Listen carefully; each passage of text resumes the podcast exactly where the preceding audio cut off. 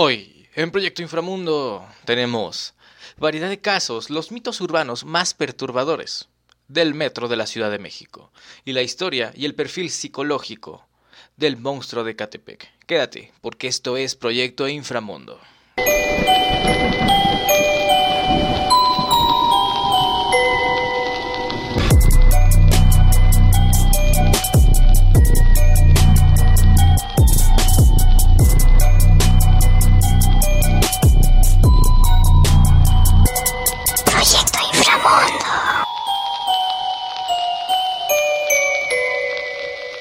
Como están amigos y bienvenidos como siempre a otra edición más de Proyecto Inframundo, tu podcast de terror. Como siempre, te traigo aquí unas cuantas historias pequeñas, pequeños casos relacionados entre sí. Esta semana tenemos unos cuantos mitos urbanos sobre el metro de la Ciudad de México, historias que están ahí siempre, porque no cabe duda que el metro de la Ciudad de México es uno de los más concurridos a nivel mundial y también, irónicamente, es uno de los más descuidados. Pero no solo es culpa del gobierno, también es culpa nuestra por no cuidar, pues, el metro, ¿no? Que quién lo ocupa, los políticos o nosotros. Pero bueno, vamos a empezar porque estamos con una vibra muy acá. En el primer sitio tenemos amenazas de bomba. En los años 80, en la Ciudad de México era muy común escuchar comentarios de la gente que había amenazas sobre bombas en el metro. Por lo general, se reportaban como sospechosas alguna maleta abandonada, bolsas que siempre fueron falsas. En las maletas eh, reportadas se llegaron a encontrar objetos no peligrosos como rollos de papel higiénico o muñecos de peluche pero según la leyenda, una de las maletas llegó a encontrarse con explosivos de dinamita o C4. Pues sí, así como lo comentan, de hecho es un hecho a destacar que en todos lados siempre está esa constante. Siempre está la constante de probablemente un ataque terrorista. De hecho, tal vez agarraron un auge un poquito más grande después de lo ocurrido aquella tarde de septiembre 11, que la gente se volvió un poco más eh, paranoica al respecto. Un dato interesante y que no muchos saben y es que la gran mayoría de veces en las que hay amenazas de bomba, digo, tiene que ver con esto, porque al principio tal vez eran públicas. Siempre había una amenaza, entonces las autoridades pues despojaban el lugar, despejaban el lugar para que no hubiera ningún problema y, o, amenaza, ¿no? Sucede que con el tiempo estas, estas amenazas resultaron ser falsas. El único propósito en realidad era como tal el alterar a las personas, eh, bueno, causar un descontrol horrible, ¿no? Entonces, en la actualidad pasa que tal vez haya una amenaza de bomba en la estación que más ocupas. Tal vez haya una, una amenaza de bomba en la línea que más ocupas. Sin embargo, ya no se hacen públicas estas amenazas, ya no se toman, pues ya no se toma como tal ninguna medida, porque como siempre hay amenazas, y no solo en el metro, en muchos lugares de la Ciudad de México siempre hay amenazas de bombas, de tiroteos, sin embargo no ocurren. Entonces, imagínate ser esta persona, esta persona que recibe esta clase de pues de amenazas. Imagínate si llegara a ocurrir de verdad, quedarte con con el resentimiento de que esta ocasión sí era verdad un poco sombrío para empezar, pero bueno, vamos con el segundo, porque el segundo es el de Fantasmas del Metro Pino Suárez. Todos hemos ocupado esta línea y sí, sí trae una vibra extraña, sí es un poco diferente, un poco místico, hasta da miedo. eh, se rumora que una noche de la década pasada, o sea, de los 1900, no es cierto, de los 2000, porque estamos en el 2020, entonces fue en el 2010. Uh, cuando el metro terminó de dar servicio, uno de los encargados de revisar que todo estuviera en orden en las vías se encontró a un supuesto trabajador que hacía exactamente lo mismo. El encargado se sorprendió ya que él conocía a todos los trabajadores que estaban en el turno, y este hombre realmente no era uno de ellos. Al preguntar algunos datos, el misterioso hombre contestó cosas que solamente un trabajador del metro sabría. Al no creerle ni una palabra al hombre, el encargado reportó este hecho con su superior. El jefe impactado le mostró las fotos del misterioso trabajador, contándole que había muerto hace algunos años siendo arrollado por un vagón. Mientras revisaba las vías, además no era el primer trabajador que se lo había encontrado, ya que el fantasma diario pasaba a esa misma hora. Eso es. Siempre ha existido esto. Eh, en realidad, te pones a pensar cuántas personas no están muertas en realidad. Digo, cuando sales te encuentras miles de personas en la calle. Hablas con muchísima gente y más si tu ramo de trabajo es son las ventas. Entonces, ponte a pensar, ¿cuántas personas hemos atendido que no han regresado? ¿Cuántas personas atendimos y la última vez que las vieron con vida fueron las personas que las atendieron? Eso puede pasar en cualquier lugar, puede pasar en el metro, puede pasar en cualquier lugar. Entonces, la próxima vez que hables con alguien, cuestiónate si de verdad esta persona está viva o no. Continuamos con esta que es el cráneo del Metro Valderas. En el año de 1968, durante las excavaciones para la construcción del Metro Valderas, se encontró un cráneo con más de 11.000 años de antigüedad. El cráneo se encontraba en perfecto estado, y según los antropólogos que arribaron al lugar, pertenecía a un hombre de entre 35 y 40 años de edad. Este hallazgo fue bautizado como el hombre del Metro Valderas. Actualmente lo conserva la INAH. Está curioso porque ahí les va un dato igual de interesante. En muchos edificios, eh, sobre todo en el centro de la Ciudad de México, por lo general se encuentran vestigios de estas antiguas civilizaciones. Pero pasa que muchas veces los dejan ahí. ¿Por qué?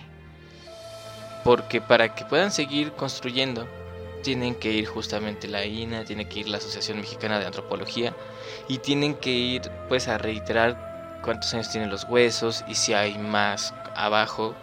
Y si hay más abajo, la construcción por completo se para.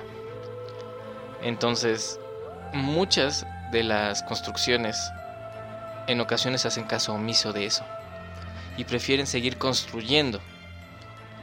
Imagínate tener una antigua maldición azteca, nada más por estar ahí. Continuamos porque esto es la rata gigante de la línea 3. Todos los que ocupan la línea 3 la conocen. Es una de las líneas más ocupadas. Eh, tal vez yo me atrevería a decir que es la tercera más eh, llena en la que más afluencia de gente hay. Eh, pero también es de las más rápidas, eso sí. Se tarda, pero no tanto como otras líneas. Se dice que en esta línea eh, muchas personas juran haber visto sobre las vías del tren una rata gigantesca. Hay varias versiones, muchas exageradas, pero en ninguna es una rata normal. Unos dicen que es un demonio con forma de rata y otros dicen que es un hombre rata y otros más que es el mismísimo hombre topo. No sé si darle una... Si darle... Si entenderlo como lo que es. Ya que eh, en la fauna existen muchísimos animales que pueden ser muy grandes y con forma de rata.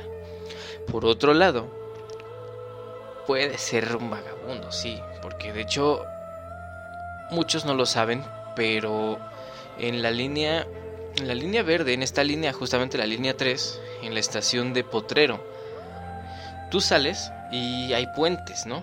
Estos puentes hacen una especie de, bueno, es la calle que va hacia abajo y otra que va hacia arriba. En este espacio donde viven muchísimas personas que no tienen hogar, eh, básicamente ya es un mundo subterráneo, porque hay túneles construidos hasta seis cuadras a la redonda, entonces básicamente es una una ciudad de vagabundos abajo de otra. La próxima vez que andes por ahí, busca la ciudad perdida de los vagabundos, que suena bastante interesante. Continuamos con esto porque este es un trágico accidente borrado de la historia. El 20 de octubre de 1975 ocurrió un choque entre dos trenes del metro de la Ciudad de México en la estación Viaducto, dejando como resultado a 31 muertos y 70 personas heridas. El archivo completo del conductor culpable del choque entre los dos trenes debería estar en el archivo histórico de la Ciudad de México. Sin embargo, solo existe media cuartilla poco relevante y a la fecha no se sabe qué pasó con el conductor. Bueno, suponiendo, eso fue en el 75, suponiendo que en el 75 tuviera unos 35 años, yo supongo que esta persona ya no debe de existir, porque si, si el 20 de octubre del 75 ya era una persona madura de unos 35 años, digamos que tal vez ahorita tendría unos 80, 90 años. Un dato, y es que según yo, según yo, digo, no me hagan mucho caso, esto fue antes de que existiera el sistema de guía porque antes de ese tiempo los trenes eran completamente manuales. No existía esta estación de control que cada línea tiene, por la cual miles de personas están checando el, camino de los trenes, eh, la proximidad entre ellos, la seguridad, porque antes no existía todo eso en el momento en el que el sistema de guía automática se implementó en los metros de la Ciudad de México, dejaron de haber cantidad de choques, porque estuvo este y creo que hubo otro en la estación Chabacano. Sin embargo, de esos pues uno marcó mucho la historia, creo que fue el de Chabacano. Este casi no lo conocía. Pero es es cierto que gracias a ese a la implementación de este sistema los accidentes han llegado al mínimo, salvo los de los últimos años, que bueno, son pocos en comparación a esa época. Continuamos porque este, este es interesante. La última parada no es cuatro caminos. Se rumora desde hace muchos años, casi desde la construcción de la línea 2 del metro, cuatro caminos, que esta no es la última estación. Se piensa que el metro tiene una estación secreta, únicamente paramilitares que están cerca del toreo y que fue diseñada exclusivamente para que el ejército llegue al zócalo rápidamente, si se llega a presentar una emergencia de gran magnitud. existen varias, de hecho, creo que no nada más es en cuatro caminos. Eh, hay otras líneas que si tú te das cuenta tienen para accesos de ambos lados. Pero cuando tú las ves no hay cómo acceder a la parte del medio. Muchas de ellas tienen la explicación de que las líneas originalmente iban a ser más largas y por cuestiones de presupuesto ya no llegan a ser tan largas. Estaciones fantasma. Se cree que hay estaciones fantasma que jamás fueron inauguradas, más allá de la imaginación de las personas.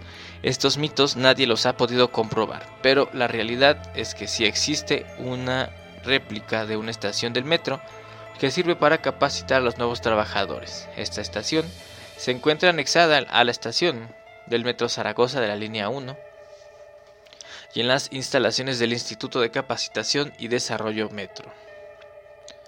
Para visitarla el público en general necesita tramitar una visita guiada por medio de un oficio en las oficinas de atención al usuario que están arriba del Metro Juárez. Y como es el caso, unas cuantas estaciones que en realidad, una curiosidad, cabe destacarla, es que existía una estación llamada San Simón que se encontraba entre la raza y Tlatelolco. ¿Cómo sabemos esto? Es que la distancia entre ambas estaciones es muy exagerada. También en la línea 2 existiría una estación llamada El Salvador. La ubicaría entre Pino Suárez y Zócalo. La línea 5 existiría la estación Simón Bolívar entre las estaciones Consulado y Eduardo Molina en la línea 9 se encontraría entre Chabacano y Jamaica la estación Asturias. Observatorio, la línea 9 llegaría hasta Observatorio también. De ahí a que muchos de los edificios estén extraños e incompletos. Otra de las cosas más interesantes que pasan en la Ciudad de México es este número que hasta la fecha no ha aumentado, al menos no de momento. Yo sé que muchos han escuchado esta historia, ¿Alguna vez has escuchado que el metro de la Ciudad de México es considerado como un triángulo de las Bermudas? Según un censo que se practicó, en la Ciudad de México, en las empresas como es el, metro, se han encontrado que al menos 153 personas entraron al metro y ya jamás se les volvió a ver. Vamos a aclarar un poco esto porque eh, son personas que entraron, pero no hay un rastro de que hayan salido. Ahora, ¿quiénes están fuera de este número? Personas que por desgracia caen y mueren, personas que, bueno, a lo mejor mueren víctimas de alguna pelea, de alguna situación, incluso de alguna enfermedad. Entonces ahí no entran estas personas, sin embargo, existen 153 personas que entraron por su propio pie y estando aparentemente sanos y jamás se les volvió a encontrar. Este es el fenómeno del Triángulo de las Bermudas. La red urbana más importante de la Ciudad de México se tragó a 153 personas en solo 4 años, esto del 2015 al 2019. Del 2018 a 2019 se abrieron 15 investigaciones por usuarios, a los que vieron entrar a una de las 195 estaciones pero nunca salieron. Cabe señalar que en otros 28 casos lograron ubicar a las personas. Sumando las 15 desapariciones que se registraron en el periodo ya mencionado y con las cifras que en 2017 la PGJ reveló a un portal electrónico, tenemos un gran total de 153 personas que salieron, abordaron el transporte y nunca regresaron. Cabe señalar que el sistema de transporte colectivo recibió en 2018 a 1.647 millones 475 mil 13 usuarios, cifra que lo convierte en uno de los servicios más poblados que puntualizaron en su sitio oficial. Esto podría ser contrastante con la cantidad de personas que se han perdido. Las familias de estas personas no piensan lo mismo y mucho menos las personas que mágicamente se perdieron. Ahora la pregunta es si las cámaras de seguridad y los policías bueno, debido a la gran cantidad de usuarios en la red se esperaría que el servicio de vigilancia fuera mucho más amplio, aunque según la página oficial del metro hay 3.417 cámaras de seguridad. Ninguna de ellas logró captar la salida de los 153 desaparecidos.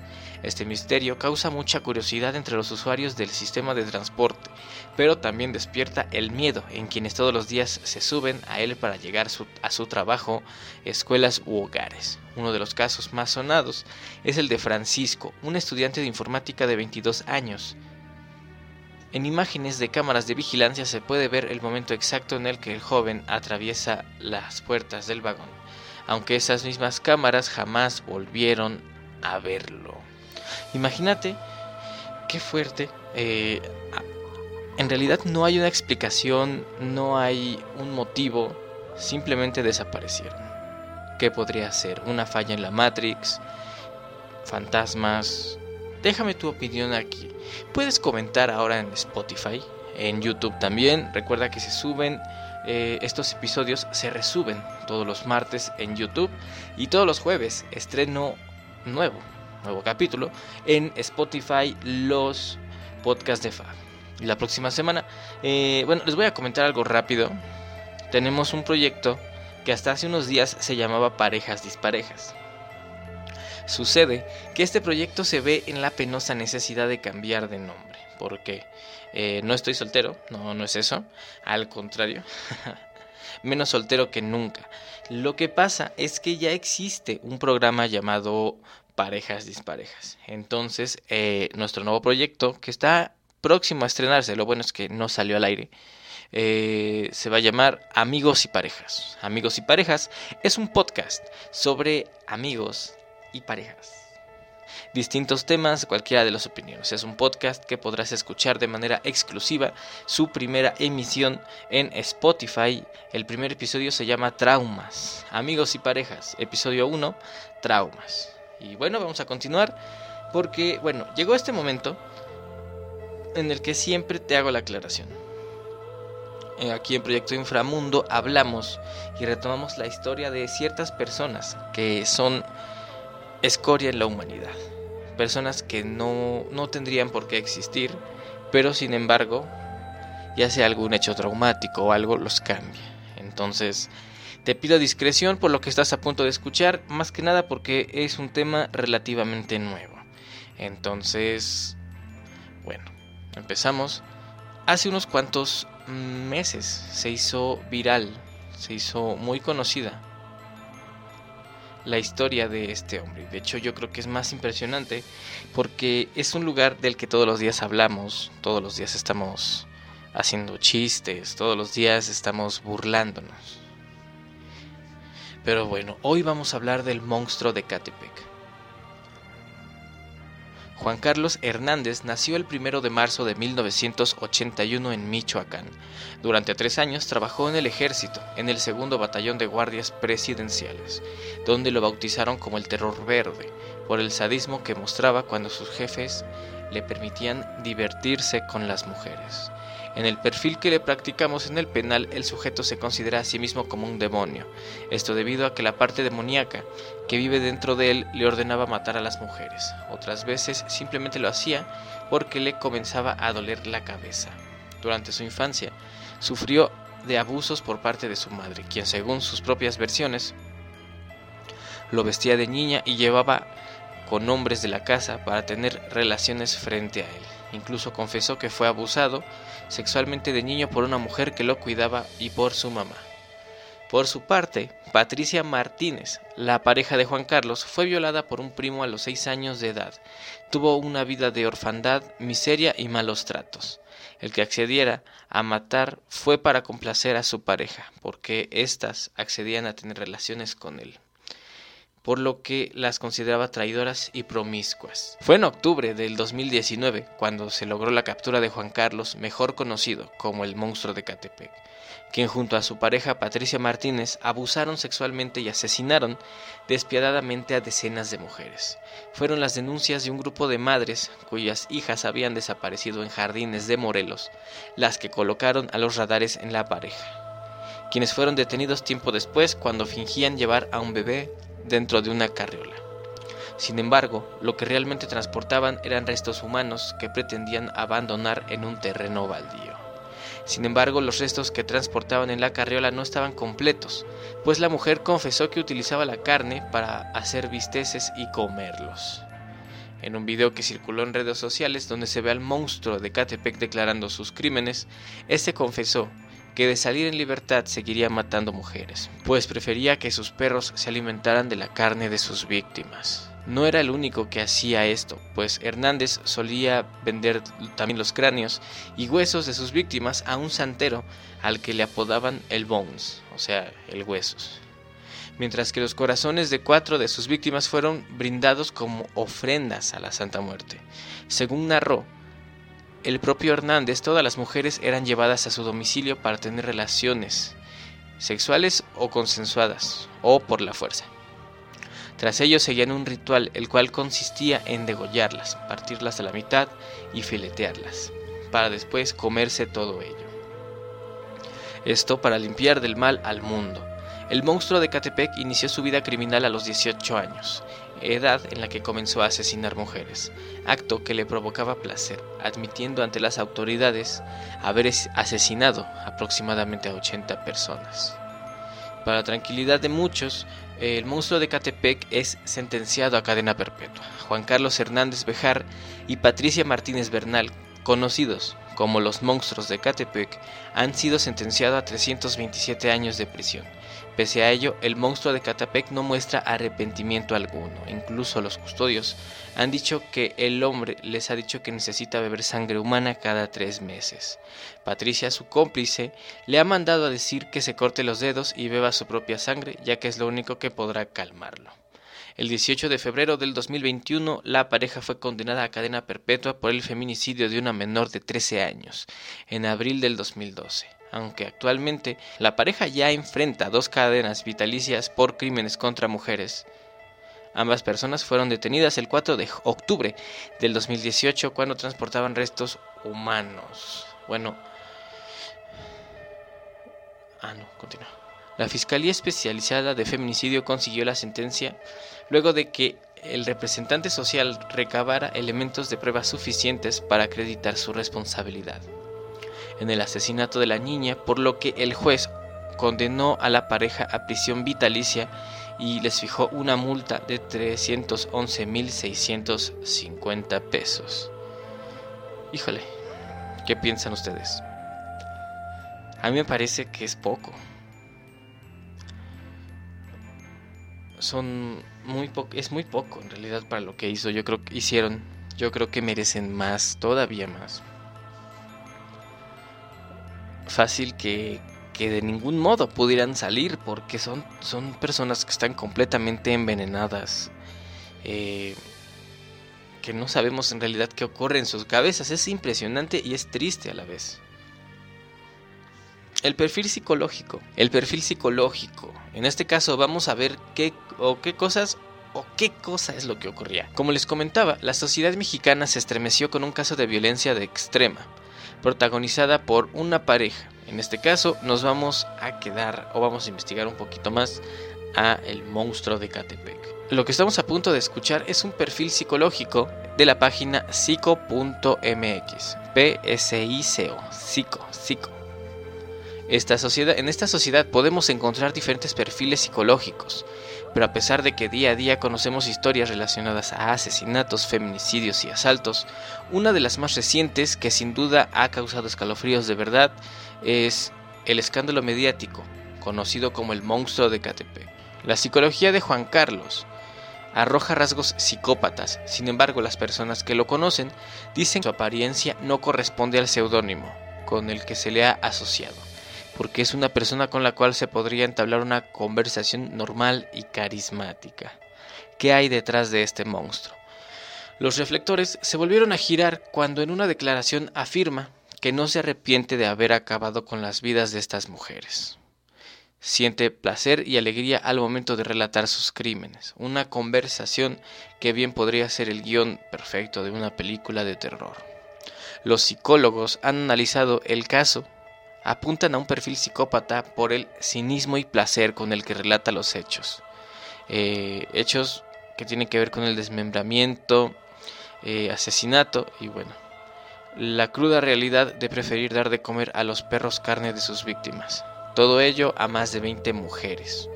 Es fácil para él relatar cada detalle de estos horribles actos. Sin embargo, el monstruo de Catepec parece justificarse en un diagnóstico propio, es decir, él mismo reconoce actuar por odio hacia su madre y el abuso sexual sufrido en la infancia y el abandono de una mujer.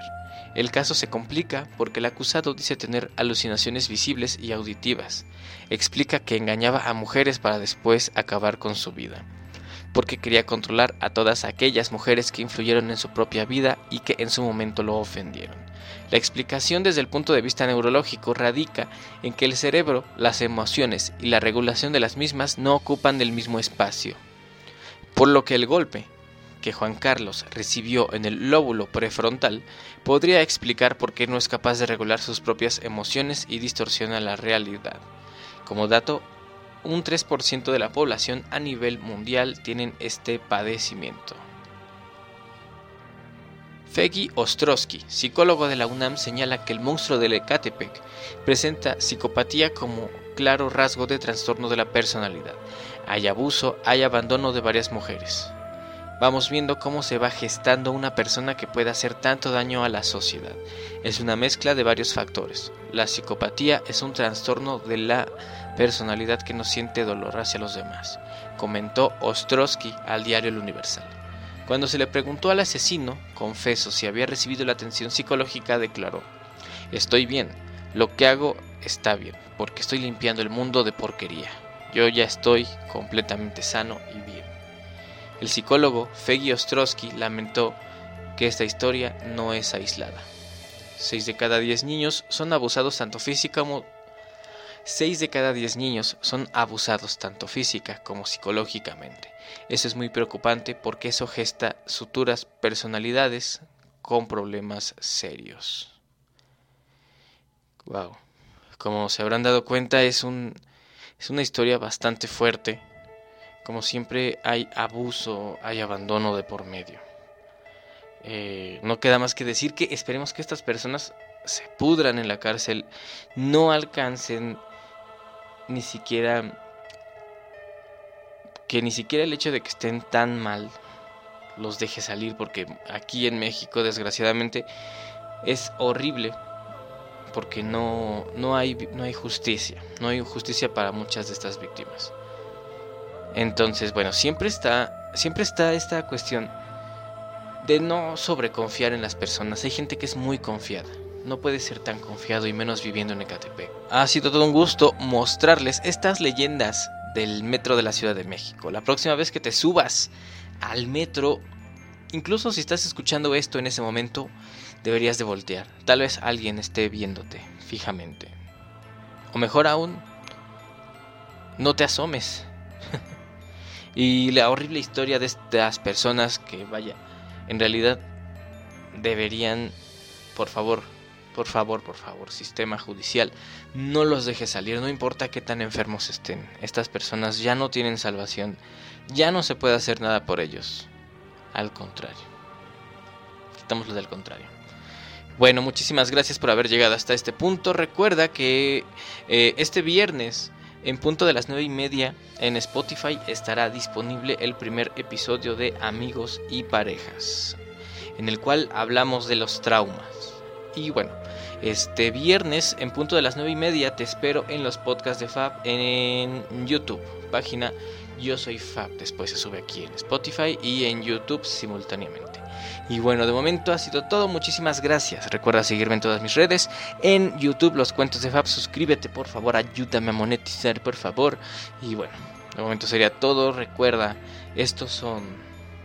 No es cierto. Este fue Proyecto Inframundo. No viajes en el metro después de las 12. Nos escuchamos la próxima semana. Y a todos un muy buen día de la Candelaria. Adiós. Música